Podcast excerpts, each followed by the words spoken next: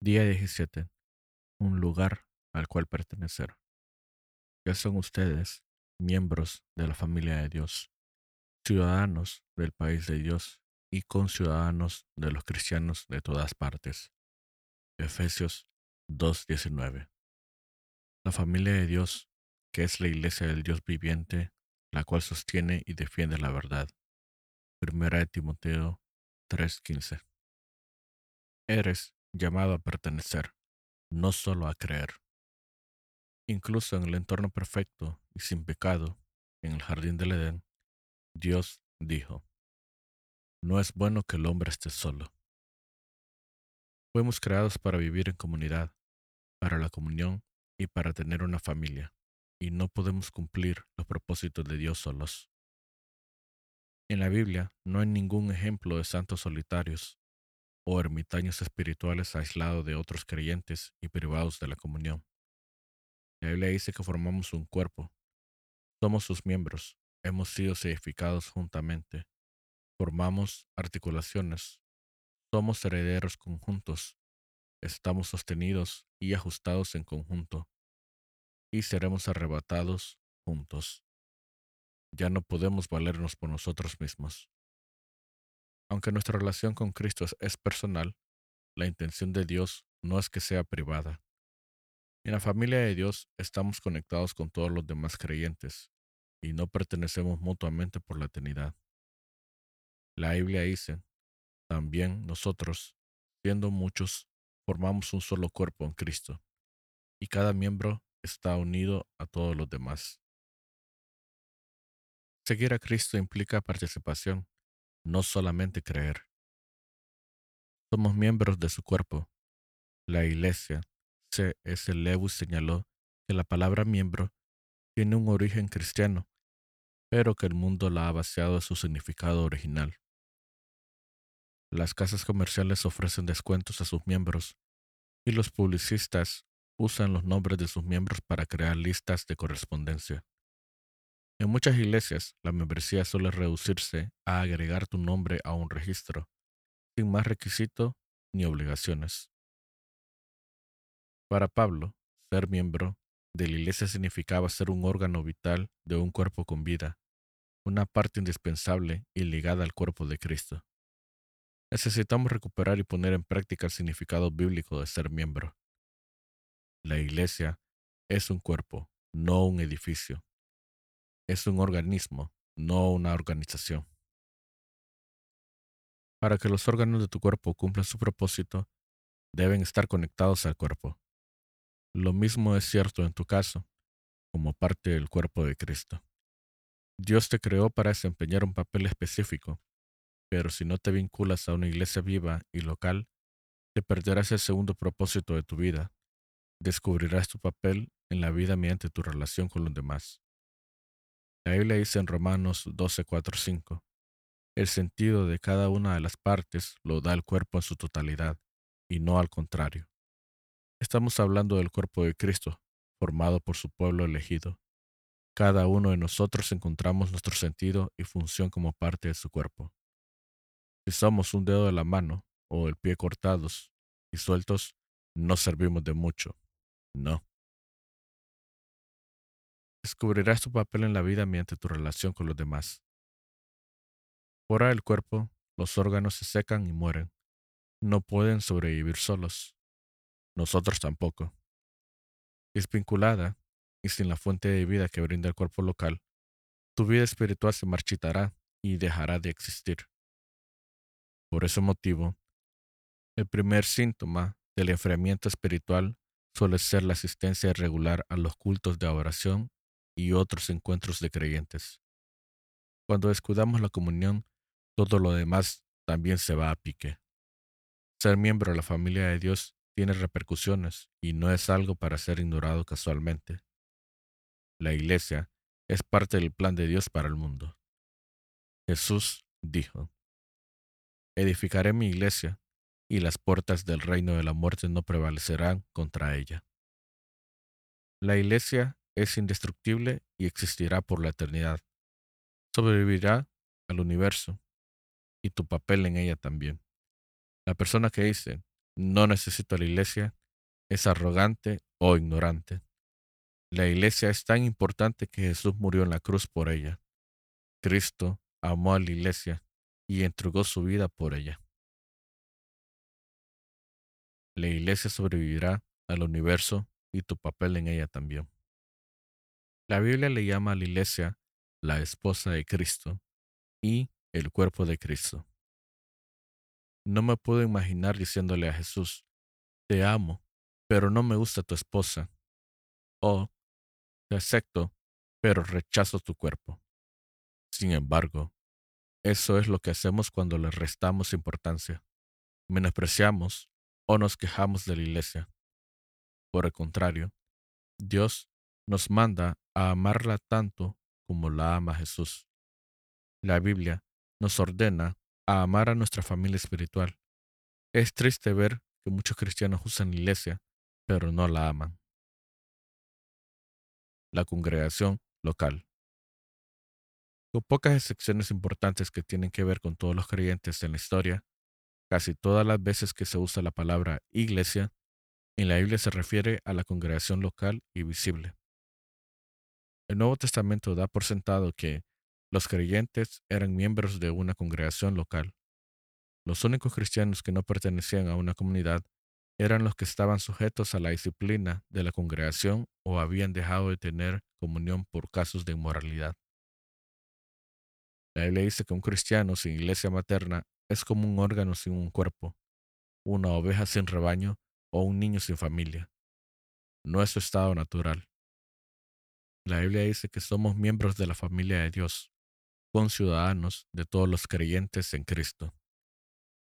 En la actualidad, el individualismo, independiente de nuestra cultura, ha creado muchos huérfanos espirituales, creyentes conejos, que saltan de una iglesia a otra sin identificarse, sin rendir cuentas ni comprometerse con ninguna. Muchos creen que es posible ser un buen cristiano sin unirse, a veces sin siquiera asistir a una iglesia local, pero Dios no está de acuerdo con eso. Tu palabra ofrece muchas razones de peso para justificar la necesidad de estar comprometidos y ser activos en la comunión la necesidad de la familia eclesiástica. Ser una familia eclesiástica te permite identificarte como creyente genuino. No puedo decir que sigo a Cristo si no tengo ningún compromiso con otro grupo específico de discípulos.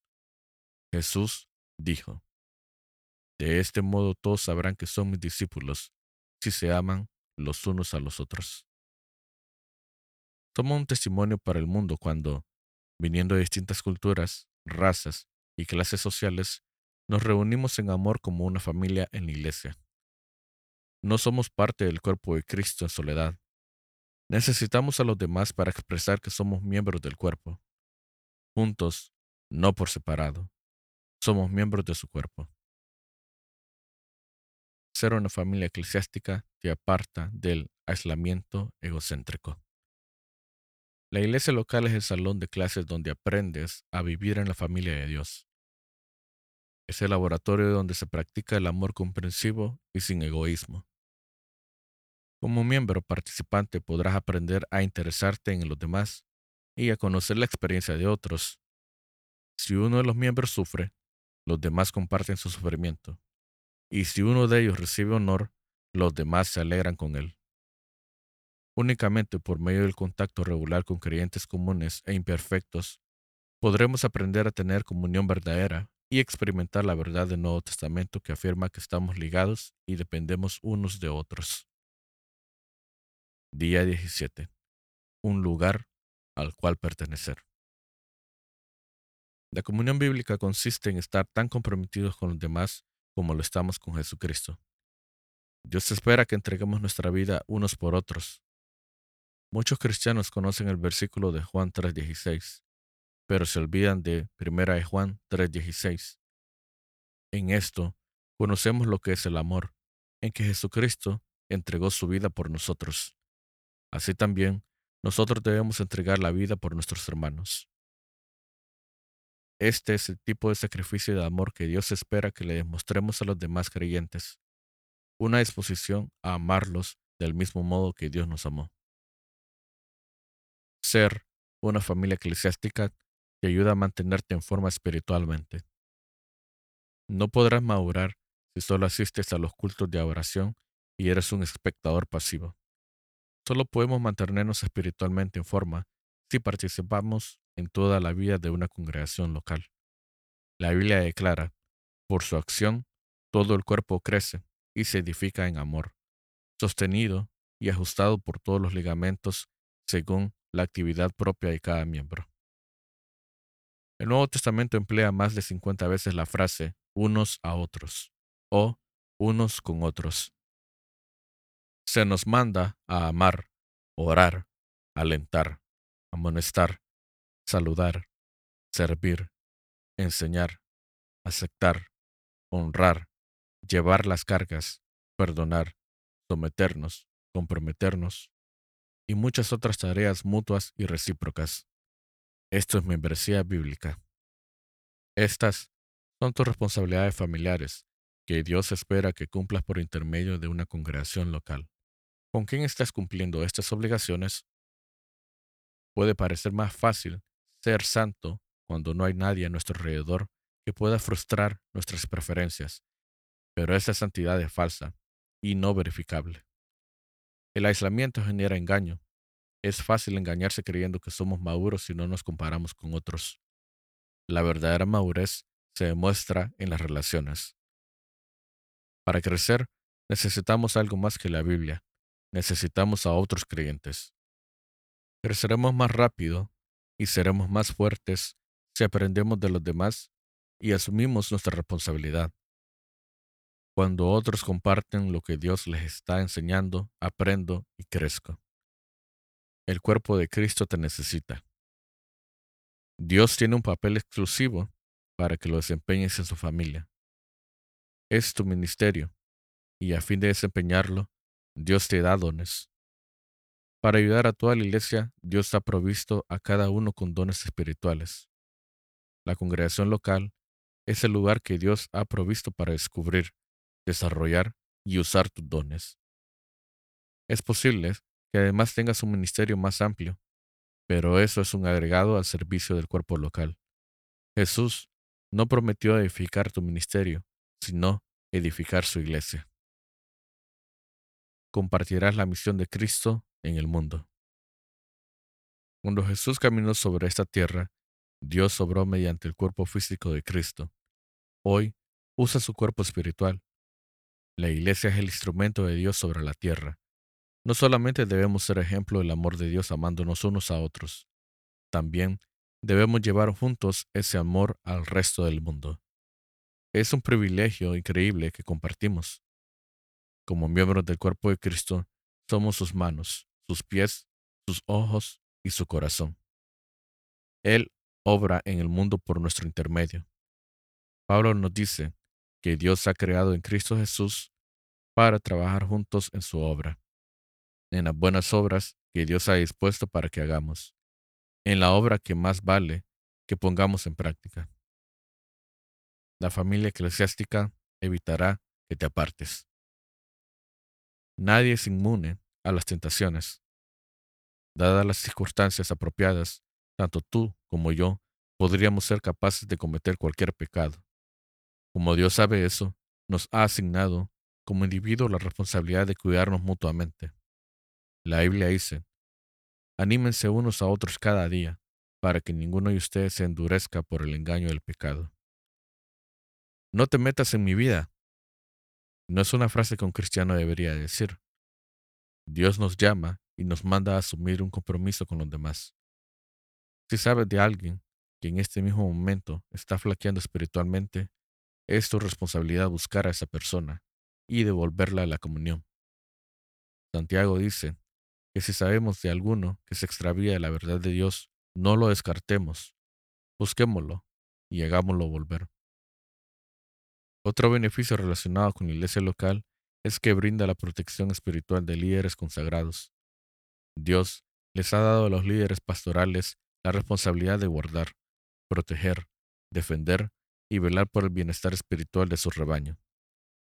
La Biblia dice, Ellos cuidan de ustedes sin descanso y saben que son responsables ante Dios de lo que a ustedes les pase.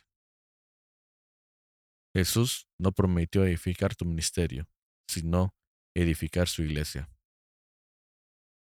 A Satanás le gustan los creyentes descarriados, desconectados de la energía del cuerpo, aislados de la familia de Dios, sin responsabilidades frente a sus líderes espirituales, ya que sabe que están indefensos y sin fuerzas para enfrentarse a sus tácticas. Dios creó la iglesia a fin de satisfacer las cinco necesidades más básicas de tu vida. Un propósito para vivir, personas con quienes vivir, principios para vivir, una profesión que desarrollar y el poder para vivir. Solo hay un lugar en la tierra donde es posible encontrar estos cinco beneficios reunidos en el mismo sitio. Los propósitos de Dios para su iglesia son los mismos que tiene para tu vida. La oración te ayudará a concentrarte en Dios. La comunión te ayudará a enfrentar los problemas de la vida. El discipulado te ayudará a fortalecer tu fe. El ministerio te ayudará a descubrir tus talentos. El evangelismo te ayudará a cumplir tu misión. No hay nada como la iglesia en la tierra. Tu elección. Cuando nace un bebé, él o ella se convierte automáticamente en parte de la familia universal de los seres humanos. Pero ese bebé también necesita ser miembro de una familia en particular a fin de recibir el cuidado y el cariño que requiere para crecer, tener salud y ser fuerte. Lo mismo es cierto en el aspecto espiritual. Cuando nacemos de nuevo, automáticamente pasamos a formar parte de la familia universal de Dios, pero también necesitamos ser miembros de una expresión local de esa comunidad de creyentes. La diferencia entre ser un mero asistente al templo y un miembro de la iglesia es el compromiso. Los asistentes son espectadores frente al escenario. Los miembros están comprometidos con el ministerio. Los asistentes son consumidores, los miembros contribuyentes. Los asistentes desean tener los beneficios de la iglesia sin compartir las obligaciones. Son como parejas que quieren vivir juntas sin compromiso y formar un matrimonio. ¿Por qué es importante unirse a la familia de una iglesia local? Porque es en la práctica, no en la teoría, como demuestras tu compromiso con tus hermanos y hermanas. Dios quiere que ames a las personas reales, no ideales. Puedes pasarte toda tu vida buscando la iglesia perfecta, pero nunca la encontrarás. Dios nos llama a amar a los pecadores porque Él nos amó. En Hechos, los cristianos de Jerusalén tenían compromisos muy específicos entre sí. Se dedicaban a la comunión. La Biblia nos dice que se comprometían con la enseñanza de los apóstoles, la vida en comunidad, las comidas comunitarias y las oraciones. Dios hoy espera el mismo compromiso de tu parte. La vida cristiana es más que el simple compromiso con Cristo. Está también implica el compromiso con otros cristianos. Los creyentes de Macedonia entendieron esto. Pablo dijo de ellos, se entregaron a sí mismos, primeramente al Señor, y después a nosotros, conforme a la voluntad de Dios. Después de convertirte en hijo de Dios, el siguiente paso natural que debes dar es convertirte en miembro de una congregación local. Cuando te comprometes con Cristo, te conviertes en cristiano pero te conviertes en miembro de una iglesia cuando te comprometes con un grupo específico de creyentes. La primera decisión trae la salvación, la segunda, la comunión. Día 17. Pensando en mi propósito. Punto de reflexión. Soy llamado a pertenecer, no solo a creer. Versículo para recordar. También nosotros, siendo muchos, Formamos un solo cuerpo en Cristo, y cada miembro está unido a todos los demás. Romanos 12:5. Pregunta para considerar. ¿El grado de compromiso que tengo con mi iglesia local refleja mi amor y compromiso con la familia de Dios?